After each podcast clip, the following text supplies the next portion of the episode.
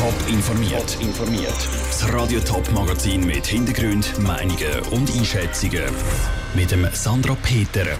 Warum der Gesundheitsminister Alain Berset zufrieden ist mit dem Kanton Schaffhausen und was die LGBTQI-Community zu den Hate Crimes im Topland sagt, das sind zwei von den Themen im Top informiert. Der Bundesrat Alain Berset ist heute im Kanton Schaffhausen zu Besuch. Er ist einerseits bei der Uhrenfirma IWC schauen, wie die repetitiven Corona-Tests im Kanton laufen. Und er ist im kantonalen Impfzentrum im Schloss Charlottenfels schauen, wie das Impfen im Kanton funktioniert. Am Bundesrat hat gefallen, was er gesehen hat. Der Kanton hat eine sehr gute Entwicklung gehabt bei der, bei der Verimpfung der, der Bevölkerung, was auch eine sehr gute Sache ist, weil es ist wirklich ein Teil ein wichtiger Teil, äh, ein zentraler Pfeiler sogar der Rückkehr zur, zur Normalität für, für uns alle. Der Impffortschritt sei ein wichtiger Schritt, dass der Kanton Schaffhausen eine stabile Lage hat, was das Coronavirus angeht. Das gilt aber auch für die ganze Schweiz, betonte Alain Berset. Und da hat die Bevölkerung einen wichtigen Teil beigetragen.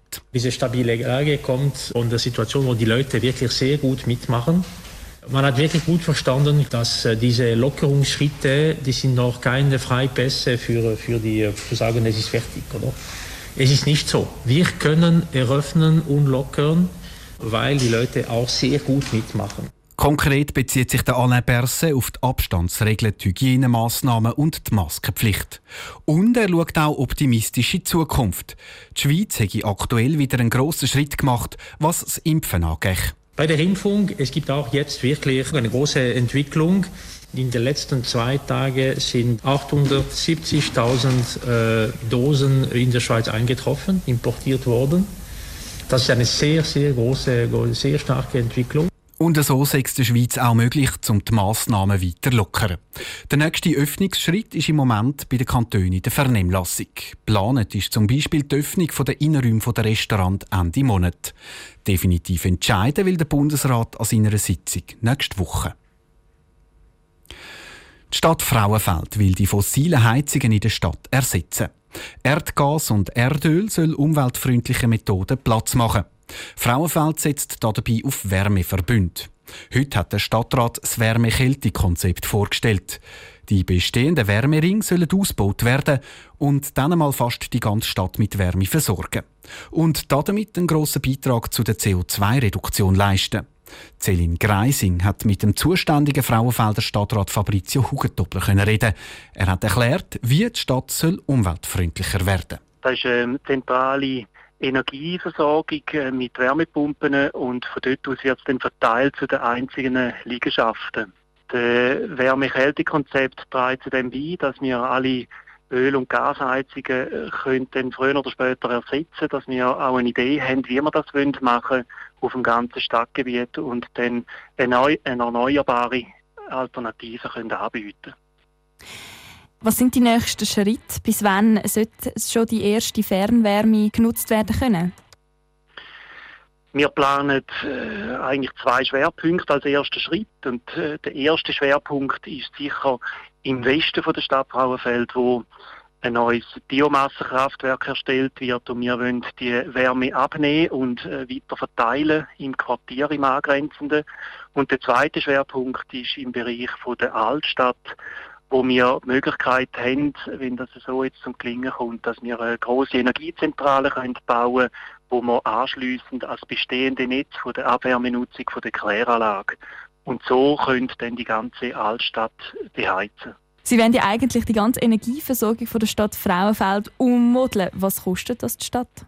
Das werden äh, verschiedene Schritte sein. Wir äh, haben dort einige Prozess noch vor uns mit dem Parlament zusammen und dann natürlich aber auch mit dem Volk. Je nach Grössenordnung kann man sagen, die ersten Schritte im Westen, der allererste, der ist äh, knapp zwei Millionen, dann sind wir aber dann schon beim ganzen Quartier bei rund 25 Millionen. Und wenn man es äh, abbricht, etwa auf äh, 80, 20, also etwa 80 Prozent der ganzen Stadt, dann sind wir näher bei 150 oder 200 Millionen. Das ist aber noch nicht der Schritt, den wir in den nächsten Jahren planen wollen. Der Fabrizio Hugentobler im Gespräch mit der Selin Greising. Die verschiedenen Kredite für das Projekt kann der Stadtrat nicht einfach so beschließen. Jeder Kredit braucht Zustimmung vom Parlament und am Schluss vom Volk. Aktuell gibt es in Frauenfeld schon einen Wärmeverbund von der Kläranlage und einen von der Zuckerfabrik. Z Buchs werden fast 100 Regenbogenfahnen abgerissen und demoliert. Z Zürich wird jemand wegen seiner sexuellen Orientierung auf offener Straße angegriffen. Das sind Meldungen, die am heutigen Internationalen Tag gegen Homophobie bei der Helpline von Pink Cross eingehen. Für die LGBTQI-Community ist darum klar, es braucht noch viel, bis sie rechtlich vor Gewaltangriff geschützt sind. Niki Stettler. Die Zahl der Hassübergriffe gegen LGBTQI-Community, also gegen Schwule, Lesbische, Bisexuelle, Transgender oder Queer-Menschen, ist auch in der letzten Zeit nicht zurückgegangen.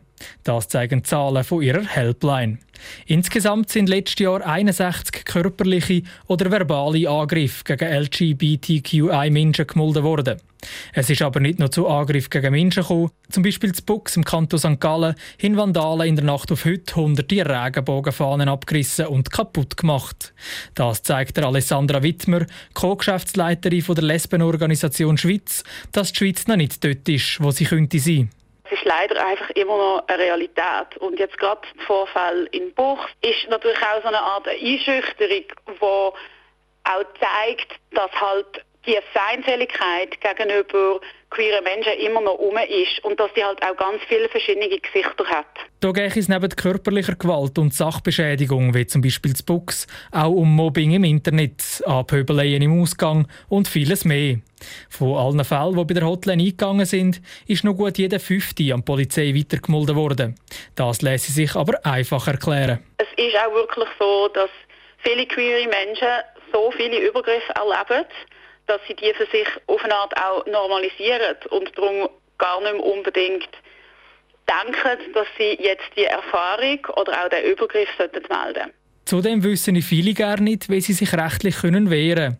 Darum haben verschiedene LGBTQI-Organisationen zusammen mit Kantonspolitikern in 16 Kantonen verschiedene Vorstöße eingereicht, erzählt Alessandra Wittmer. Dass man zum Beispiel Schulungen für Polizeikräfte andenkt, dass man Projekte in Schulen zum Thema Diskriminierung macht, wo eben dazu führen, dass eine größere Sensibilisierung für Hate Crimes um ist Alessandra Wittmer von der Lesbenorganisation Schweiz im Beitrag von Niki Stettler. Laut einem Ranking von einer europäischen LGBTQI-Organisation ist die Schweiz auf dem Rang 22, was das Recht für die LGBTQI-Community angeht. Insgesamt sind auf dieser Liste 49 Länder aufgelistet. Am besten stehen Malta, Belgien und Luxemburg da. Top informiert, auch als Podcast. Mehr Informationen gibt's auf toponline.ch.